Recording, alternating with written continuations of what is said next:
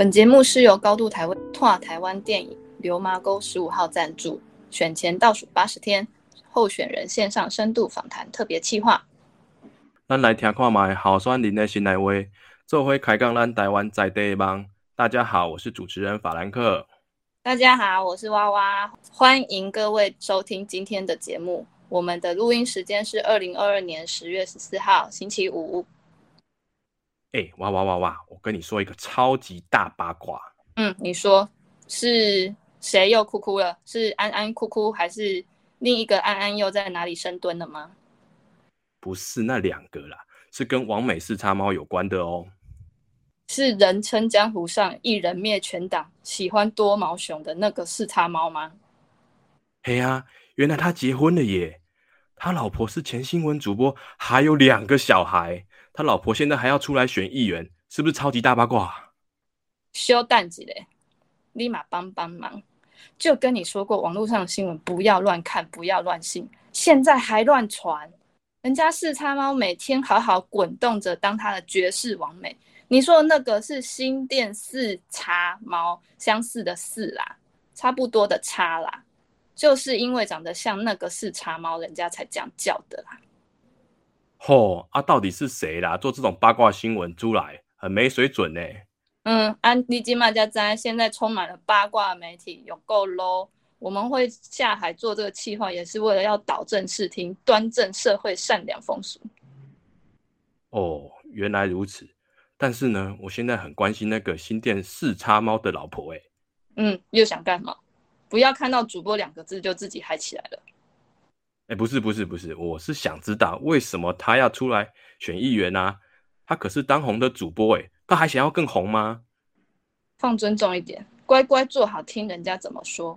让我们欢迎今天的来宾，新北市新店区市议员候选人美人鱼妈妈陈乃鱼，乃鱼你好。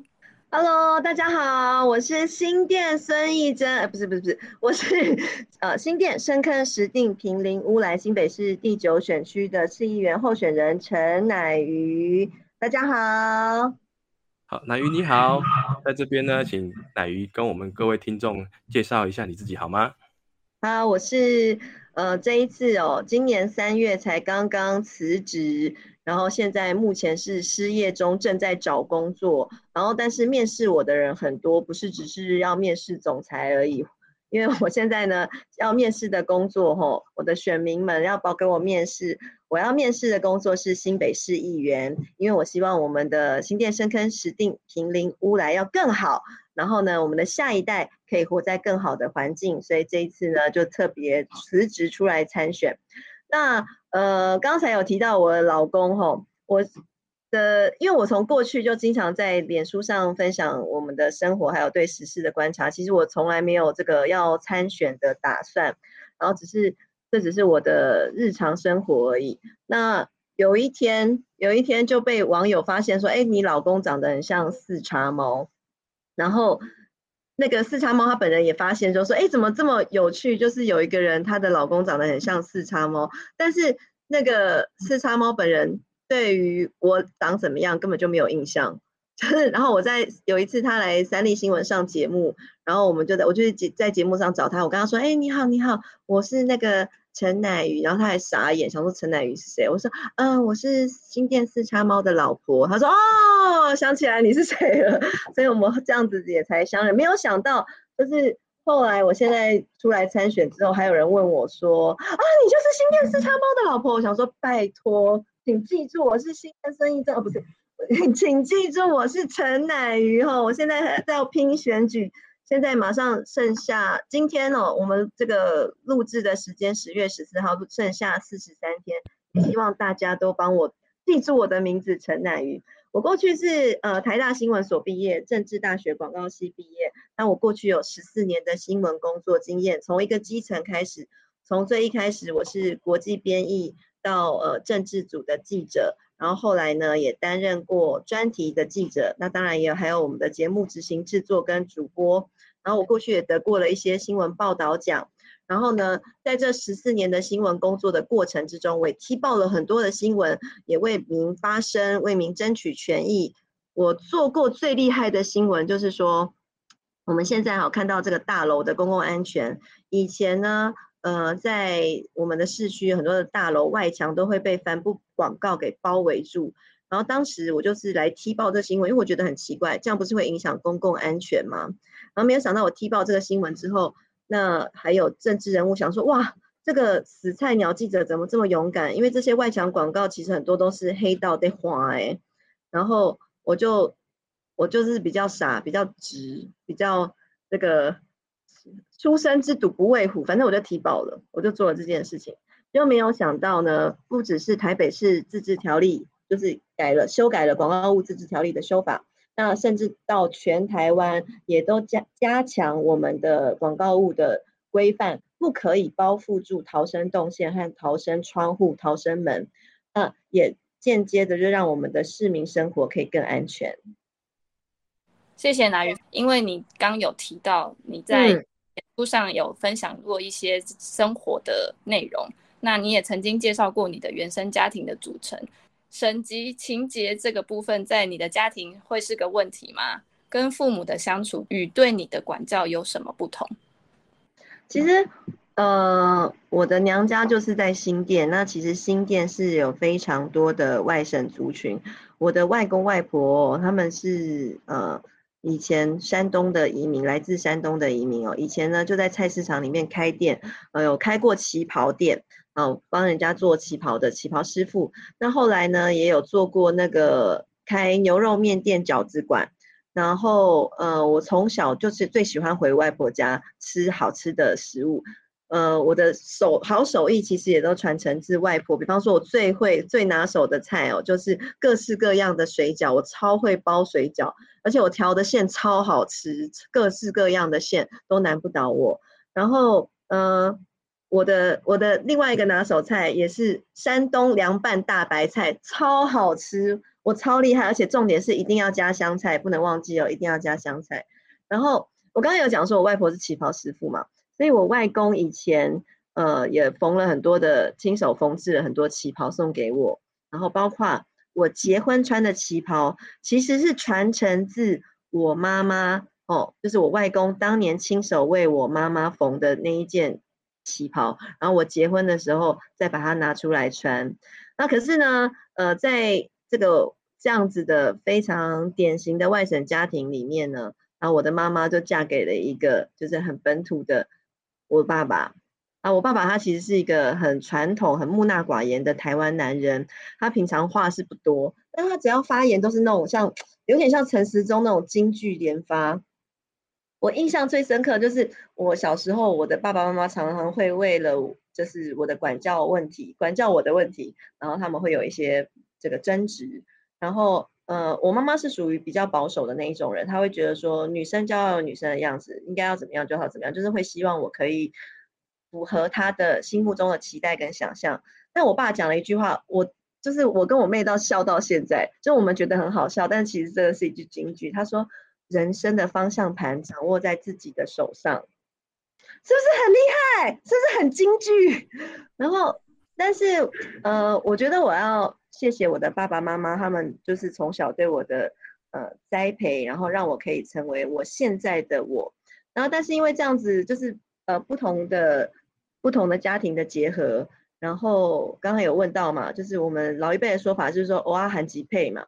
其实我在新店这边，我的。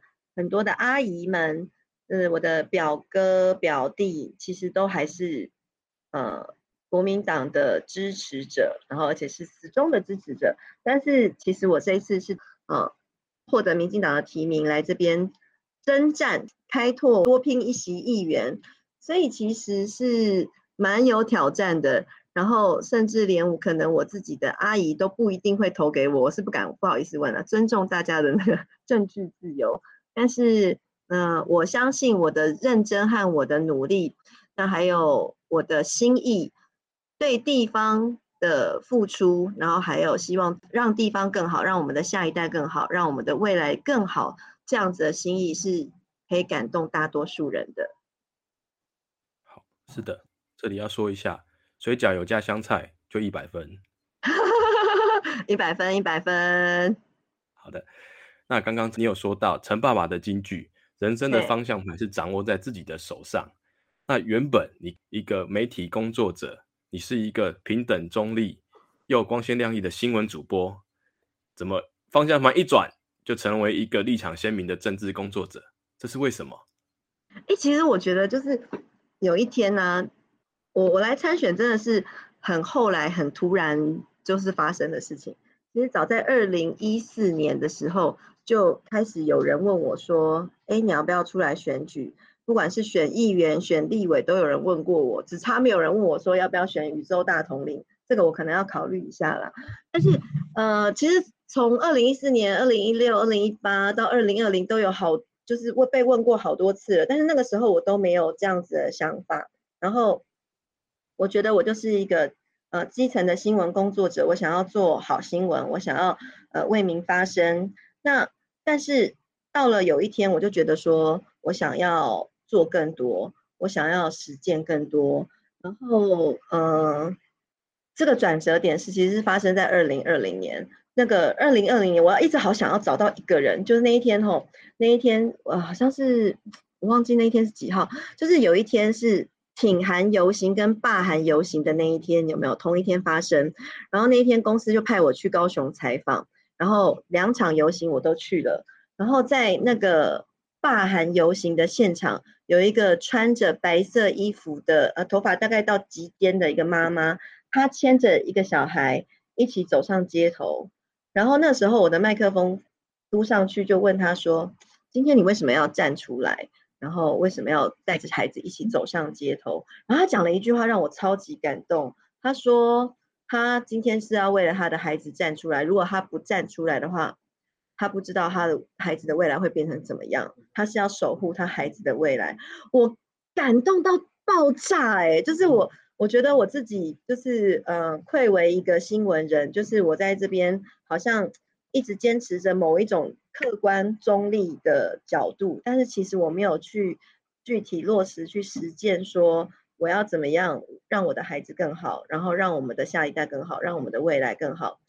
从二零一四年、二零一六到后来，就是很多人问我，很多人问我要不要出来参选，要不要从政的时候，那时候我的想法都会觉得说，哎，我就是一个新闻工作者，而且我那个时候其实我没有小孩，对于人生的观念其实有点不一样，我会觉得说，哎，我现在这样很好啊。可是到了二零二零年，那时候我已经有两个小孩了，然后我在街头上看到那个妈妈的时候，她牵着她的小孩走上街头，然后那个游行其实蛮长的，她就带她小孩这样往前走，然后而且他们步伐蛮快，就往前走，就是我就还愣在原地。我看到了那个当下，我就觉得说我要 do something，我要做一点事情，我要付做一付出一些行动。然后可能那时候很傻，就我也不知道我可以干嘛，所以我就去缴了民进党的党费。然后其实就是那个那个那个转折点，我就是开始觉得说我是不是可以再做更多，然后我是不是可以呃做一点不一样的改变，然后。直到二零二二年，然后这一次再有人问我说：“哎，那个我们一起来打拼好不好？我们来投入地方的选举，来改变未来好不好？”我忽然就觉得说好，而且我是非常快速的就决定，就说好，我要这么做。然后实际投入了选举之后，刚才 Frank 问我的这个问题，我也常常在地方上被问到。尤其是很多的长辈，很多的长辈就会问我说：“啊，你好好的主播，你好好的主播，不爱走，哦，叫你公被出来酸计，吼，叫你行扣。”然后呢，还有一个长辈，我就记得有一个大哥，那个大哥就说：“吼，啊，你是主播，你应该要嫁入豪门啊，啊，为什么还要出来工作？为什么还要出来选举？”我出来工作、出来选举，真的不是为了我自己的什么荣华富贵，那我也不会觉得就是说，呃，要嫁入豪门，或者是要成为豪门媳妇，所以我才去当新闻工作者。这一开始就不是我的初衷跟我的目的，那个初衷跟目的一直都非常的简单，就是我想要有更好的未来，我想要我们的孩子们，还有我们这个世代，我们这个下一个世代都可以有更好的未来。好，谢谢。看起来二二年，好，谢谢奶鱼的分享。那看起来二零二二年这通关键的邀请重振电话，明佑哥的这通电话，想必应该是让你有心情蛮大的起伏。可以请你聊聊看当时的心情是什么吗？可是这件事情真的蛮好笑的，就是嗯，那一天我去三立新闻上班，然后准备要书画，然后就是要去播新闻了，然后。我那时候端着一杯咖啡，然后包包还拎提在手上，正要坐进我的办公座位，然后呢，就忽然电话就响了，我赶快把东西放下，然后接了那通电话，然后那个明佑哥就说：“哎，我是明佑啦。” 然后呢，他又说：“吼，那个你要不要来选举啊？”我说：“哈，什么？”然后我就说：“我我应该没有这个想法。”然后我。这个还有点突然，你为什么会找到我？我就开始问他说：“太突然，那有人打电话来，就是就问就问我说要不要选举？”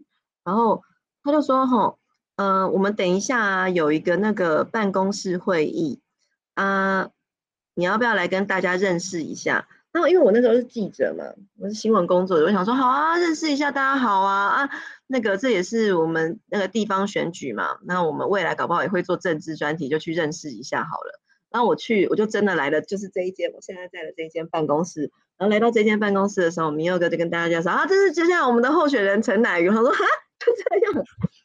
然后就是就走踏上了这一条不归路。为什么听起来有点赶鸭子上架？嗯，可是我觉得这个过程，包括我回家跟我老公讲，我老公都不意外。哎，就是我没有，我我我是去，我是来了这间办公室之后，然后。回家就回家才跟我老公讲说，哎，那个，嗯，可能要来选议员，要去选新北市议员。然后说，哦，好啊。我想说，怎么都没有人意外。然后后来我也跟我的同事，就是我的，呃，我的制作人，就是我们导读台湾节目的制作人讲报告，我的长官报告，因为我接下来就是要要辞职参选了嘛。那也包跟我的三立的新闻的长官。我们的总监，然后总经理报告这些事情，然后大家都不意外。我就想说，大家是这么为什么这么冷静？就是我我内心都会想说，他们是不是会吓一大跳，或者说不可以？我们现在不，我们现在很缺缺人，你不可以辞职什么之类，而且呢都没有人要挽留我，就说一是觉得说我很很适合要去实践这样子的事情。然后那我觉得这也是或许说，如果再回头来看的话，二零一四年的我。二零一六年的我，二零一八年的我，二零二零年的我，可能都还不够成熟，那也还不够时机，可能天时地利人和都还还不到位。那等到了二零二二年的我，已经是一个可以，不管是在呃生命的历练上面，心情的准备上面，还有呃职涯的规划上面。就是在每一切天时地利人和都到了一个成熟的地地步，然后所有的人都会觉得说，如果你有这样子的理想，有这样子的目标，就应该要放手执行去做。那大家也都非常的支持，这子也是让我很意外的地方。好，那很高兴你现在出来选了，真的很高兴看到你替新店的。女生们站出来发声，替新北的女生们站出来发声。那我们都知道，现在的媒体记者素质真的很，就摇摇头啦。啊，甚至有人说，小时候不读书，长大做记者。我们从你身上，从过去的报道，你获奖的记录，我们看到了你身为新闻人的专业与坚持。当你还是记者的时候，你的信念是什么？那未来你会带着什么样的初心来从政呢？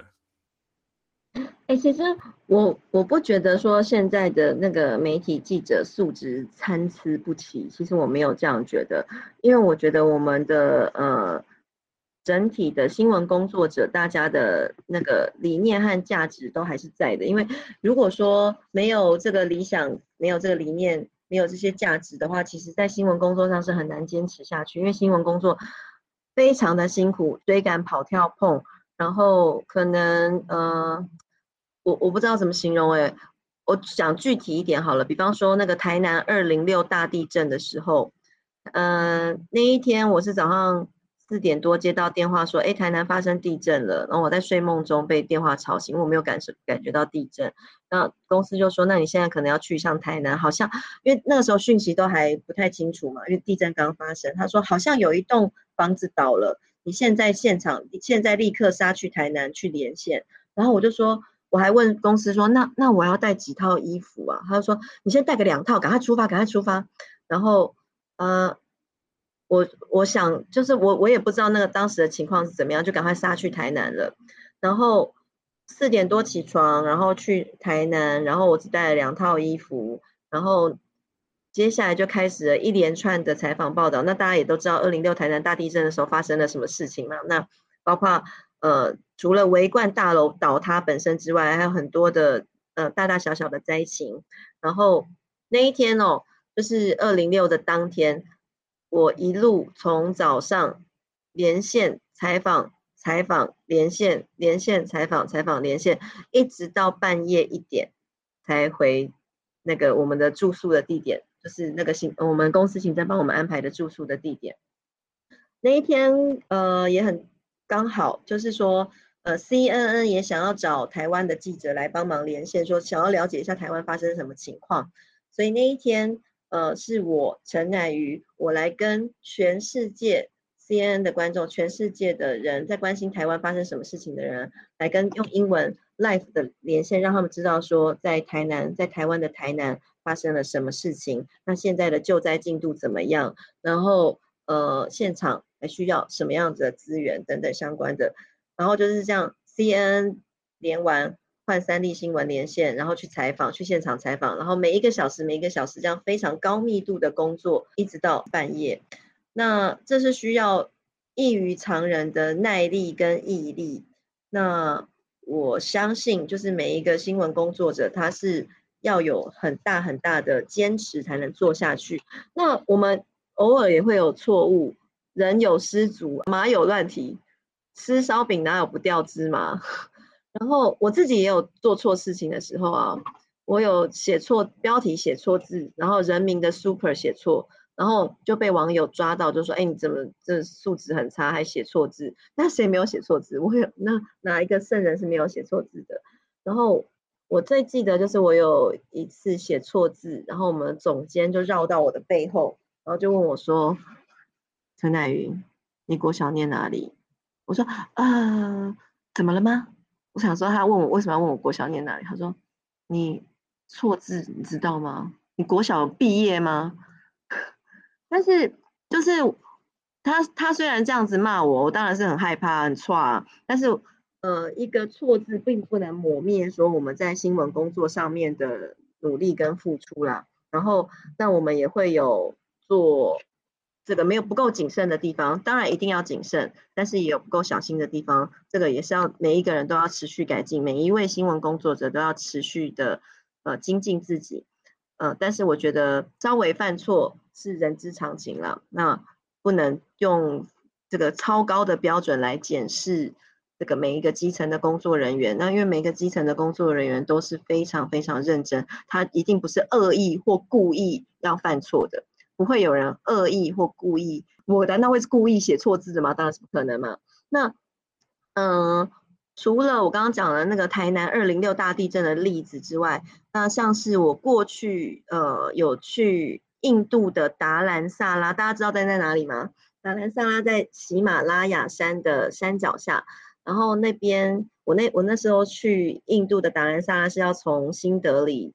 呃，先坐飞机到新德里，然后呢，再转机坐很小的飞机，像要飞去金门马祖那种小飞，很小的小飞机，噔噔噔噔噔很晃的那一种，然后来到了达兰呃那个达喜马拉雅山的山脚下，我们去采访呃吐蕃流亡政权的达赖喇嘛，然后其实那时候我们是要去做流亡藏人的故事，然后那个时候我们也看到了很多就是。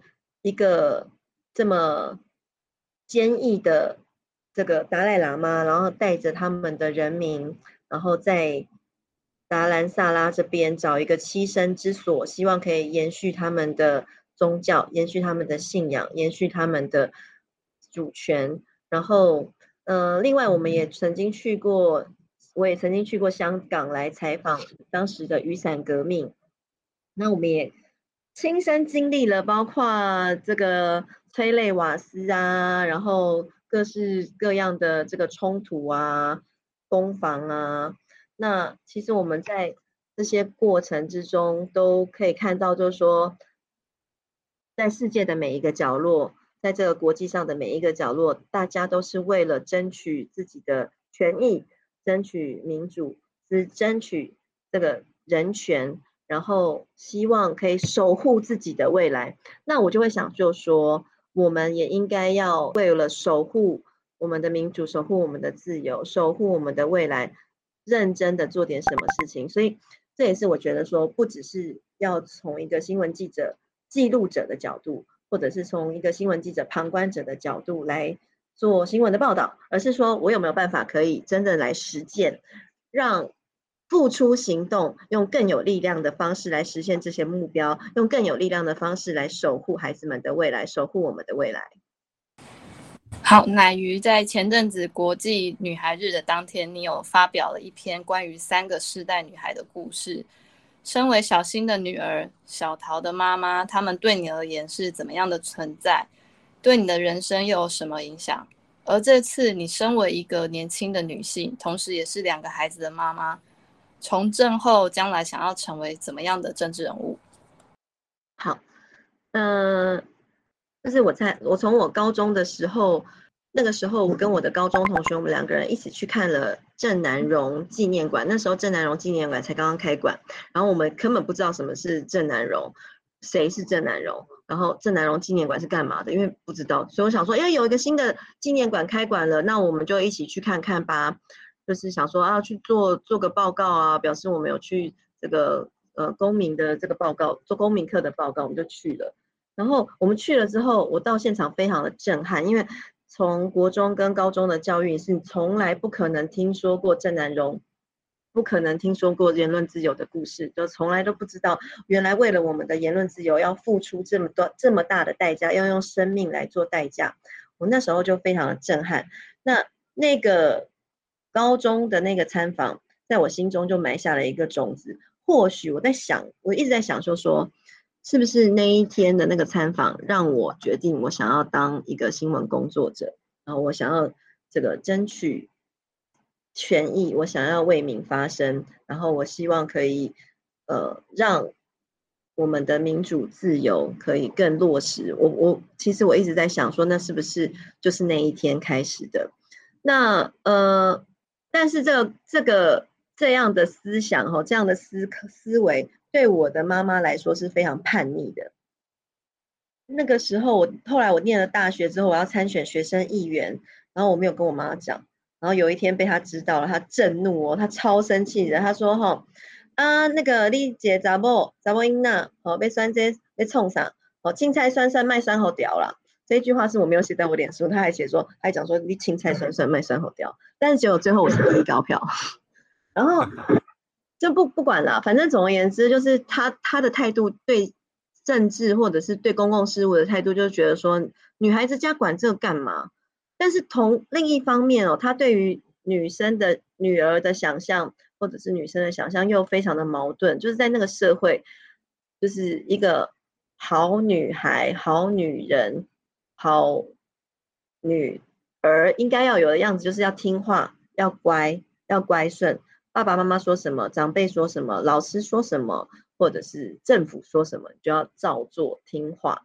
然后呢，不要有意见，然后。不要有想法，然后呢，呃，可是另一方面，他又希望，因为我我的我妈妈，她又非常的自卑，因为她没有儿子，她在这个我的阿公阿妈家，就是没有儿子的那个新夫，所以他他又会希望说说，我是比我的表哥们、我的表弟们更厉害、更有成就，然后。所以他又对我的要求非常高，他希望我可以成为一个独当一面的女强人。可是这两件事情是不可能发生，你又要乖，又要听话，然后不要有意见，但是你又要成为独当一面的女强人，这是要怎么做到呢？我我觉得我我觉得我会人格分裂。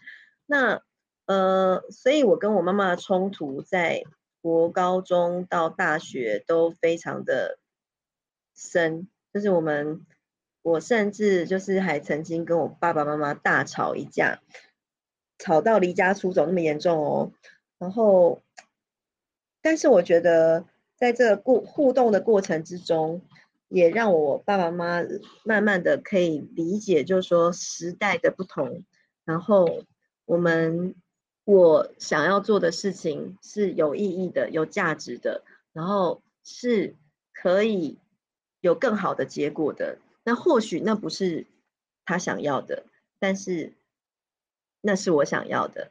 那我也是觉得说，我也是在这个过程之中慢慢学习，作为一个女儿，就是本来我是我嘛，我是我都只有考虑到我自己，我是我想要干嘛，我想要做什么。但是我也慢慢的可以理解，就是说我妈妈她对我的期待，是因为她背负了什么样子的社会背景的期待，或者是社社会的这个压力，这就是女生的故事啊。所以我那天在国际女孩日那篇写了一个三个世代的女孩，三个世代，我们每个人心中其实都有一个女孩，只是说我们这三个世代的女孩面临的整个社会、整个国际，或者是舆论，或者是。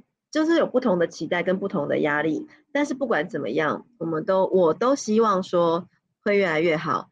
我要更好，我的女儿她也要更好，她要活在一个更好的时代。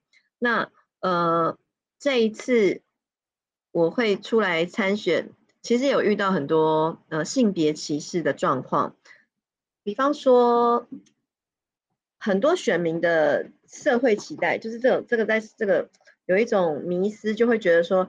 男性候选人比较给力，男性候选人比较强，男性候选人比较燥。然后，比方说我在帮选民处理服务案件呢，那其实我也很认真，我也很努力。那包括我也呃具体力实身体力行啊，包括我们去平林送水，是我们平林那边之前发生了缺水的问题，那。呃，我们有现任的议员，然后也有候选人，但是没有没有人可以解决的问题，我就身体力行的去解决了。那还有包括我们的那个吃，我们呃平林那边的交通问题，那我们也是我也是呃实际的跟我们的林佳龙市长候选人来讨论，说我们要怎么样怎么样来改善这样的交通问题问题啊，提出了具体的政见。那我也希望透过这样的方式来让大家知道，我作为一个女性，作为一个妈妈，我的观察，我的我的视角，我可以为大家做的事情，跟男生的确是不一样，但是我可以做的更多、更好、更细致。那嗯，我也希望，呃，让更多的这个基层民众、更多的选民可以认知到，就是说，或许。我是一个女性的候选人，我是一个妈妈，但是就是因为我是一个女性的候选人，我是一个妈妈，所以我会看到跟别人看到不一样的东西。比方说我们的教育问题，我们的托育问题，还有我们的国小跟国中的教育没有配套的问题，这是没有当过妈妈的人不知道的。另外还有我们的基层家庭的问题，我可以说哈。我是这次的新店深坑石定平林乌来这个选区里面，等于是这次的这个这个候选人里面呢，唯一的妈妈，只有我倒过垃圾，哎，只有我照过基照顾过基层家庭，哎，只有我去菜市场买过菜，只有我买过小孩子的衣服，哎，这些基层家庭会遇到的问题，只有我去处理过，哎，只有我最了解。那。你们要选，大家要选择一个什么样子的人来为基层发声？我相信，我绝对会是一个最适合、最佳的基层民众、基层家庭的代言人。接下来想问问你，关于你三月的时候闪电离职，然后又闪电宣布参加民进党党内的初选。那初选的过程中，当然会跟同党的那个候选人有一些竞争。那到正式到现在正式投入选战，其中张明佑明佑哥扮演了很关键的角色。现在还是你的竞选总干事，江湖上就有人说啦，你是代替他出来选的，是要来把那个同党候选人挤掉。那这个事情可以简单的跟我们说说看，到底是不是有这样的传闻？我当然不是代替他出来选的啊！如果我是代替他出来选的话，我觉得他要付我很多钱。因为呃，选举很辛苦，那。他的确是他讲到我说，哎，他觉得我是一个适合的人选，那适合把我推出来为大为地方服务，来扛下这个责任。他觉得我是一个可以扛下这个责任的人，我也很感谢他来找到我。但是其实，呃，明佑哥现在作为我的总干事，他也是一个义务帮忙的角色。我跟他之间并没有什么酬佣的关系。老实说，我没付他薪水耶，应该要付他薪水吗？还是算好了，以后再说。哈哈哈然后，但是呢，呃，他也没有付我薪水。我是要出来为地方服务的人，我是要争取为民发声的人。那我跟他，我跟明佑哥从以前，呃，以前就认识，但以前没有那么熟。我们真正变得很熟，是我们一起去演了那个国际桥拍摄。然后我们在等戏的时候，因为那个会换场景了，所以就是中间有很多等戏的时间，我们就会聊天。然后因为我以前就觉得他好厉害哦，就是他的他，我很喜欢看他的脸书，他脸书上面不管是在时事评论上面都有非常独到，然后非常呃一针见血的观点。然后我特别喜欢看他的脸书的地方是，他对于文史呃，包括我们的过去、我们的民主进程。然后我们的这个呃本土意识等等的，他的这个视角是非常细腻而且在地，然后呃可以讲出让人就是感动，让我觉得我就是他的小粉丝啊。其实老实说，我以前是他的那个脸书忠实观众、忠实粉丝，但呃这个奇妙的缘分就来到了今年的三月。今年的三月真的就是。因为明佑哥打了这通电话给我，他说：“吼，他在就是在我们这间办公室里面，他躺在我们办公室的沙发，他在沙发上面就想到了一个女人，因为那时候因为妇女保障名额的关系啊，他就是忽然想到了一个女人，这个女人竟然不是他的老婆，他竟然在沙发上躺在沙发上想着别的女人，那个女人竟然就是我，然后他就打了一通电话给我，然后呃，我觉得。”当然也是因为天时地利人和，那我觉得我的心境也成熟了，我的呃是生涯历练、职涯的历练，还有我的呃理念跟想法也都成熟了，到了一个我觉得是时候我要站出来为民服务的地方的时候，那我觉得这是我们当时为什么会闪电宣布投入要参选的原因。另一方面，至于提到就是说跟。黄玲当时另外的竞争对手黄玲，其实其实我跟黄玲比张明佑认识更早哎，我跟黄玲在二零一零年的时候就认识了，我的手机里面还有黄玲的手机号码。那个时候是因为我不晓得大家记不记得，就那时候有一个猫空缆车踢柱事件，那个时候呃黄玲她是陈彦博的助理，所以我手机号码里面的，我手手机里面储存黄玲的号码，上面就是写。那个北市议陈彦博助理黄玲这样子，因为那时候就是因为为了要采访那个猫空缆车的踢出事件，所以我跟黄玲有很多的接触，然后甚至我们有的时候下班之后，有的时候一群助理或者是一群记者，大家会约了一起出去吃饭啊什么事，所以我们以前还蛮多互动的，只是后来就是没有没就没有断了联系，但也没有想到，就是说我真的是没有想到，就是说。没有想到，在事隔了十二年之后，那是二零一零年的事情嘛？猫空缆车踢出事件，然后事隔十二年之后，我们会是在这样子的时空下面巧遇。然后我也觉得，就说我们在这个竞争的过程，我们都一一直是秉持着呃理性而且客观而且公平的竞争，一个君子之争。那我觉得。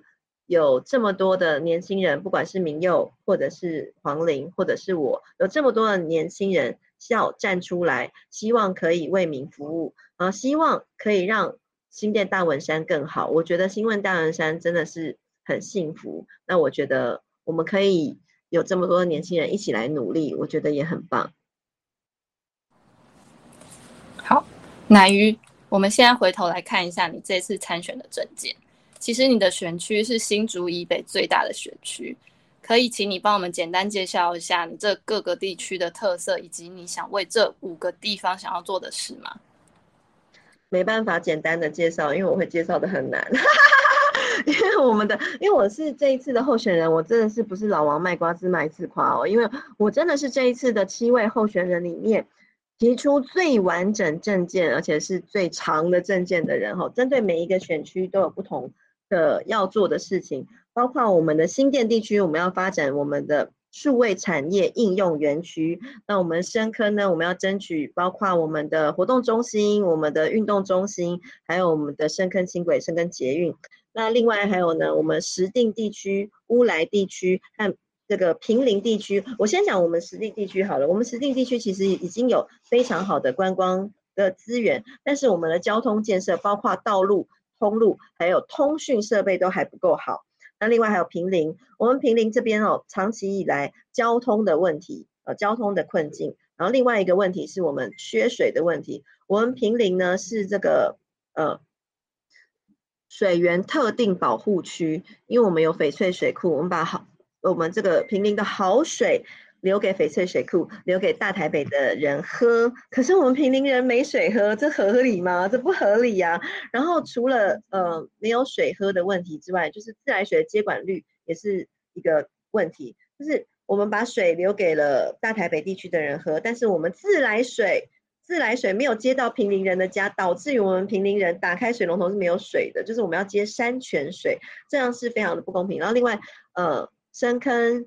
呃，新店深坑、石定、平林跟乌来有部分地区哦，只要是这个流域，呃，新店溪的流域，还有我们这个水源特定保护区跟水源保护区这边都会有限建的问题，其实是呃牺牲了在地人居住的正义，然后来保存大台北人喝水的权利，可是要牺牲他们很多权利耶，比方说像是呃这个台风天来了，假设。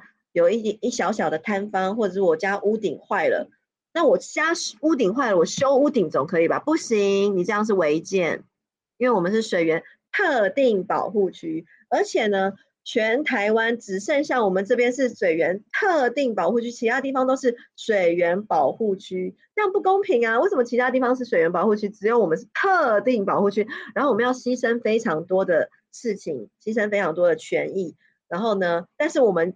却没有获得，连自来水都没有，连自来水都没有，连水都不够，这样真的是非常的不公平，也就算了。然后我们的那个呃地区的发展也受到限制，所以我的主张是说，我们要逐步的放宽我们的呃，比方说水源特定保护区这个特定的要求到底是在哪里？那也要为我们地方的居民争取我们居住的正义，至少我们的房子。我们的要可以修吧，就是坏掉屋顶坏掉要可以修吧，至少要做到，就是说保障我们生活的安全、生命的安全，还有我们用水的权利。那另外呢，针对我们的全区域，我其实我也提出了五大政见。我们的五大我的五大政见是我们的新北市长候选人林佳龙都说好，包括我刚刚讲的这个数位产业创新应用园区，是连林佳龙都纳入他的政见里面。那还有我的托育政见也是。我的主张就是说，以我的新以我的选区来说，新店深坑石定平林乌来，刚才有说哈，新竹以北最大的选区啊，这么大的选区，难道都没有地方让我们的小孩在地安养、在地成长吗？所以呢，呃，我们要盘点我们的闲置空间，作为公共托育或者是准公共托育的空间，让我们可以小孩子可以在地长大。那呃，刚才我有提到国小跟国中教育的配套。国小教我们这边的国小很奇怪，我新店深坑石定平林乌来的国小都超棒超棒，而且有各式各样的特色教学，可是国中都没有。那你想想看，假设我假设我是国小三四年级，然后我在从国小三四年级加入了国乐团，然后我这个超超厉害，邦迪吹的超厉害，但是我要念的国中他没有国乐团，那要怎么办？就是所以这是很多我们这个学区，我们这个。选区里面的家长遇到的困境，就是他的小孩到念到三四年级、四五六年级，他妈妈就要开始想办法帮他迁户籍。迁到别的地方，可能是迁到台北市或迁到哪里，让他的孩子要通勤跨区就读，去别的地方念国中。那为什么不提升我们自己在地的国中，让我们的国中也可以有配套？搞不好我们还可以吸引到别的小朋友跨区要来我们这边念书，然后再蓬勃我们的这个地方发展，不是更好吗？为什么就是它其实是整个点线面都可以串在一起的。如果我们这边的教育、生活品质、生活机能是够好的话，我们这边的学区是够好的话，我们的呃整个整个产业、整个房价，或者是我们整个地方的蓬勃生活机能都会变得更好。那我觉得为什么不这么做？核心就在于我们的都市计划没有重新审议。我们其实这边有一些国中用地或校园用地、公园用地，各式各样的不同的用地，或者是有工业区、商业区、住宅区。但是我们的都市计划的规划哦，从来都没有重新审议，从来都没有通盘检讨。等一下，我有问题。我们依照都市计划法哦，依照依法哦，依法每三年要重新审议，每五年要通盘检讨啊。请问我们新北市政府有做吗？没有，因为我们的里长从来没有开过说明会。不对啊，依法要开说明会啊。有，他们开了，他们就找几个人来开一开，就说哦，那我们就继续维持我们以前的规划，继续朝这个目标美化数字一下，好不好？好，大家鼓掌通过，好，没有异议，那我们就继续朝这个目标迈进。可是三四十年前的都市计划，三四十年前的规划，符合我们这个世代的需求吗？符合我们下一个世代的需求吗？当然不可能。如果说我们的都市计划没有跟着翻转升级的话，不可能会推动都跟地方的这个国中，我刚刚讲的这些国中什么停车位的什么托育啊，根本就不可能实践。那呃，我们所有的这个，包括我刚刚讲这个数位产业创新园区，如果我们的都市计划不改变的话，也不可能会有会有实践的一天。那包括我们的这边地方的通讯的问题，我们这边的。包括新店市区哦，都有很多哎，很难想象吧？我们新店也是新北市哎，深坑、石碇、平林、乌来有很多山区，那你可以说哦，山区收讯不好啊，那我可以勉强勉强接受，勉强而已哦。但是连新店市区都收讯不好，那我就没办法接受啦。而且这个不管是在哪一个地方哦，新店、深坑、石碇、平林、乌来，这都是我们新北市，我们新北市是六都哎。难道我们这个选区是二等公民吗？我们连基本的通讯品质、基本的通讯要求都没有吗？收讯不好，影响到的是可能是人身安全的问题。如果我今天发生什么危机，我想要打个电话报警求救都还没办法。第一个，那第二个，通讯不好，收讯不好，就不用发展这个网络了嘛？网络也不好，那就不用不用讲什么电商，我们的。在地的数位力根本就会发生数位落差，也不用发展电商，就不可能发展电商的通路，那更不可能发展什么？不可能发展五 G、五 G AIoT 智慧城市，我们就会距离这个智慧城市越来越遥远。我刚刚讲到说，我们这边是新北市，新北市是六都，但是基隆是六都吗？屏东是六都吗？但是基隆跟屏东有没有发展智慧城市？有，那为什么我们没有？这是我想要问我们现在的新北市政府的地方，这也是未来我要持续监督、持续争取的地方。是的，新北市虽然是六都，但是侯市长每天就只会嘟嘟嘟，他的蛮憨是有目共睹的。那未来当选之后呢？你要如何实践你的政见？你想怎么做？我觉得首先就是我刚刚提到的都市计划的问题。如果我们的都市计划到现在都没有办法。呃，重新审议、通盘检讨的话，我们地方的都跟哦，就是永永远就停滞不前。我们都，我们地方的这个规划，包括这边是工业区，这边是产业区，这边是什么呃商业区，这边是学校园用地、公园用地，就从从来都不可能改变。但是我觉得有一个地方非常重要的是说。我们如果说可以盘点我们的闲置空间，来作为整合的运用，就有办法可以带动地方的发展。比方说，像我刚刚讲到了，呃，以我们新店这个五峰国中来说，其实我们这边附近有一个呃国中用地，但大家也都知道，现在已经少子化了。我们少子化根本不可能再多撑一个国中。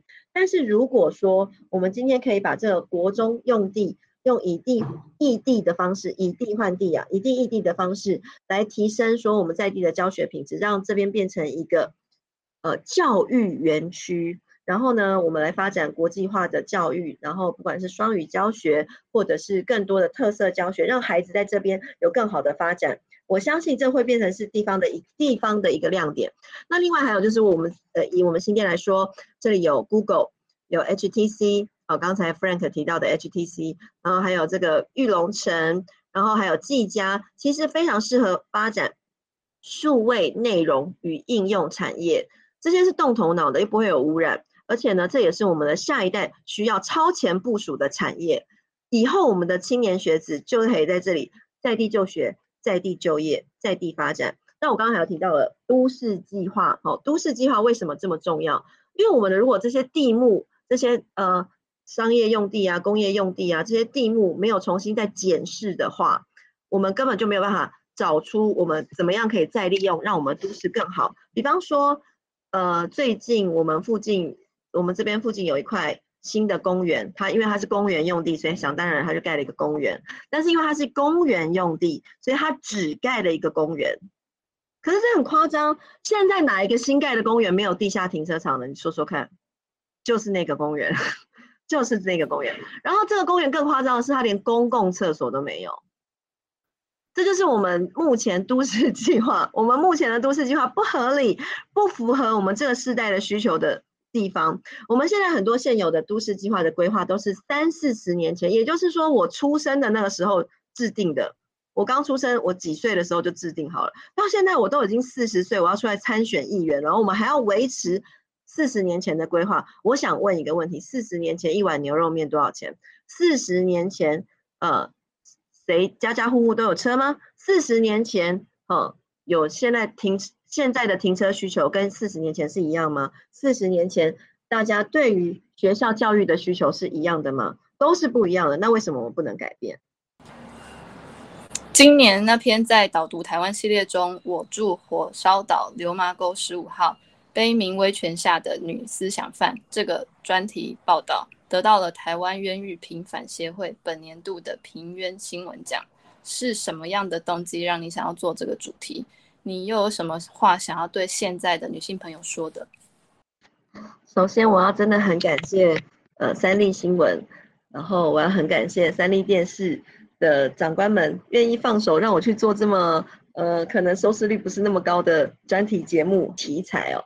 然后我也要很感谢我的制作人，他真的是很有很大的勇气。因为其其实我想做的新闻专题都不是什么什么收视率的亮点，然后可能在收视率上面会让长官有点伤心，觉得我为什么我的我都要选这些题材？可能那是我想做的题目。那我也很感谢，就是呃。电视台的长官们、制作人们愿意让我放手一搏去做我想做的题材。呃，那个这一篇这个题目哦，《火烧岛流麻沟十五号》，其实我是偶然间在网络上面看到了这个故事。呃，我是偶然间看到了蓝云若老师的故事，然后。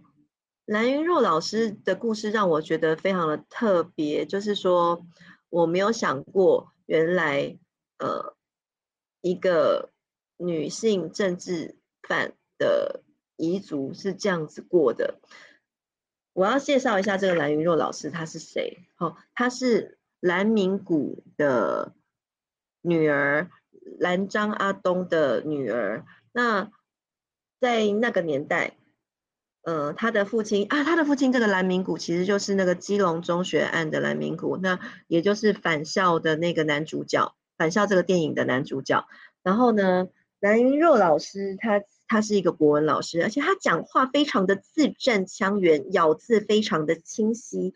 他就是一个你想象到的，就是你会以听到他讲话，你会以为他是一个外省二代的国文老师，大概就像这样子。然后，嗯。他他长得也非常的漂亮，就像一个贵妇一样，一个蓬蓬的短发，微卷的短发，然后呃雍容华贵的样子，然后所以你我会很很直觉的就会认为说，哦，他应该是一个呃外省二代的贵妇之类的，但没有想到他其实是政难政治受难者的二代，他在他的呃一岁还不到一岁的时候，他还在襁褓之中。他跟他的妈妈蓝张阿东就被因为他爸爸的关系被关到了监狱，跟他的爸爸在隔着这个一个走道关在对面的牢房，然后他在妈妈抱着他，因为他还要吃母奶，所以他妈妈他在一岁的时候就被关进监狱，还不到一岁就被关进监狱。你可以想象吗？我就是我没办法想象。然后这一个过去就变成他生命中的阴影。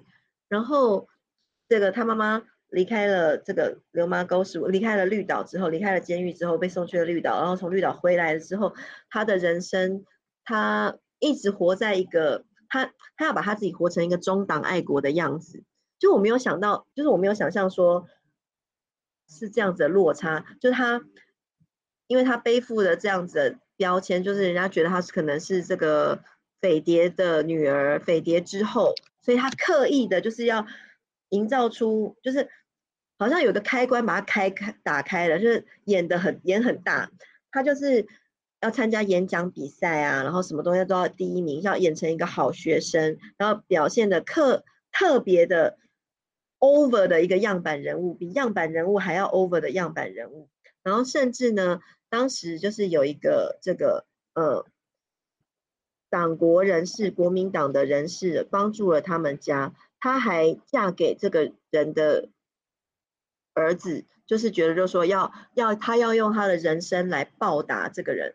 然后我就觉得说，天哪，这故事也太夸张了吧！就是我没有，我我我我，我们一般人对于政治受难者或者是家这些家属的想象，就是他们可能会就是对国民党有很多的仇恨啊什么之类的。但是你不能想象说他是背负着什么样子的心理压力跟社会的观感，然后呢，怎么样的压抑他自己在这个社会这样成长，然后在这这里这样。在这个生命的磨难之中，一路一路的走过来，走过这一切，然后一直到他老，我觉得非常的震撼。那另外一位，呃，另外一位 也是非常的特别，我觉得，呃，他是欧阳建华的夫人，他也就是这个流麻沟十五号的这个原型，他们是在绿岛的时候相识相恋，然后，呃，但是我觉得也蛮特别的，就是他。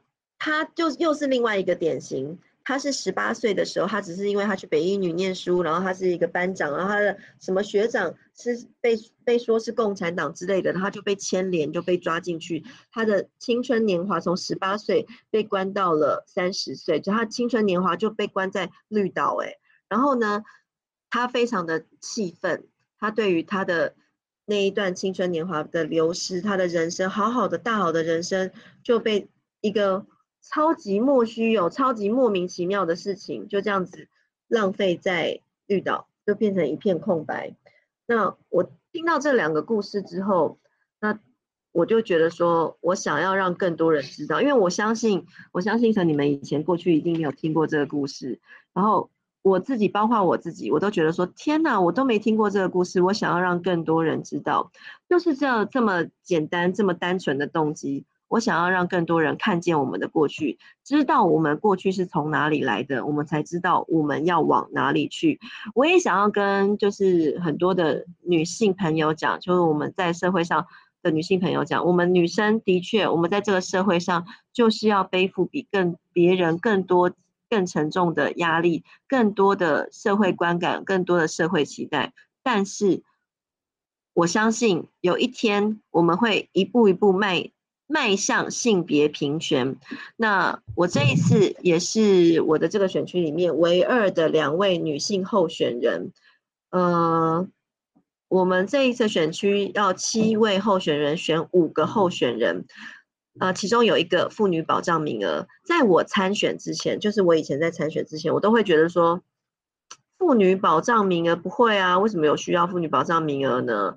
因为我自己认识的女性政治人物蛮多的啊，我觉得好像不需要有女性保障名额这一件事情。但是我实际投入选举之后，我就觉得说，哇，不行，一定要有妇女保障名额，因为在这个社会上，还是对于这个性别还是会有很大的这个落差。比方说，我像我刚刚讲的这个女性政治受难者的故事。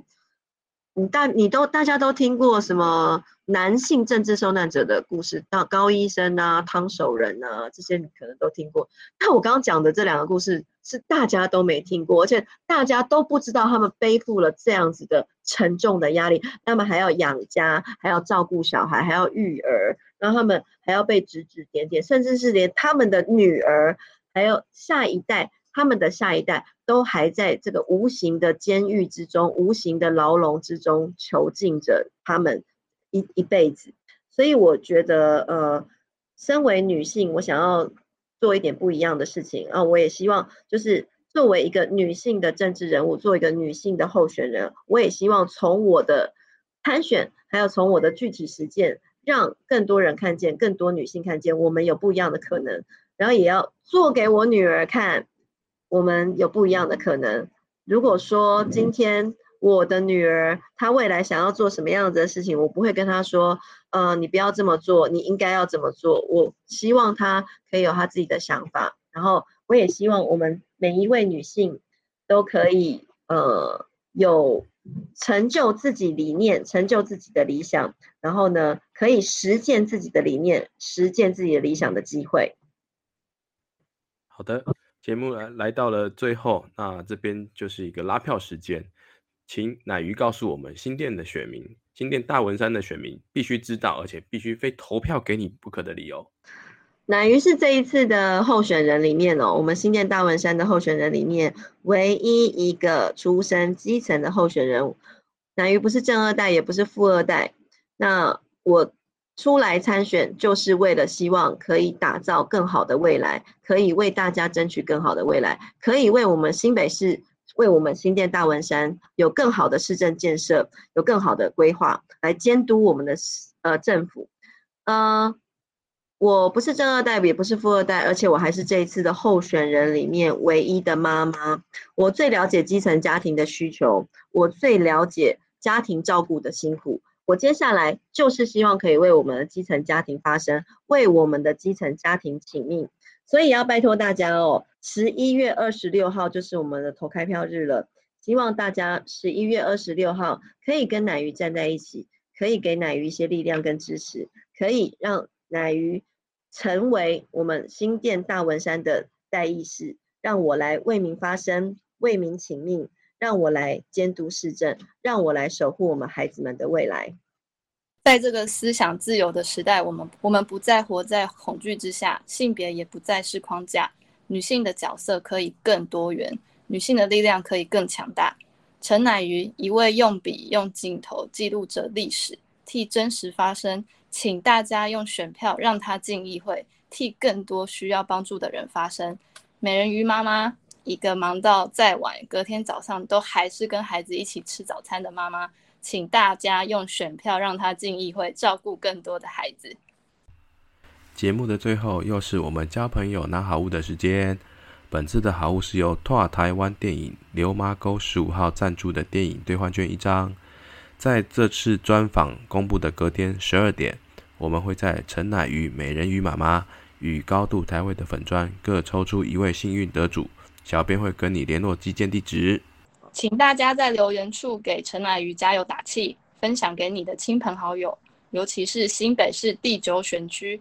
新店、乌来、深坑、石碇、平林区的选民一起来留言参加拿好物活动，支持乃鱼，也支持本土史诗巨作电影《拓台湾电影》的流麻沟十五号，正是曾经在这块土地上的台湾历史认知且清创后，才能走上更好的未来。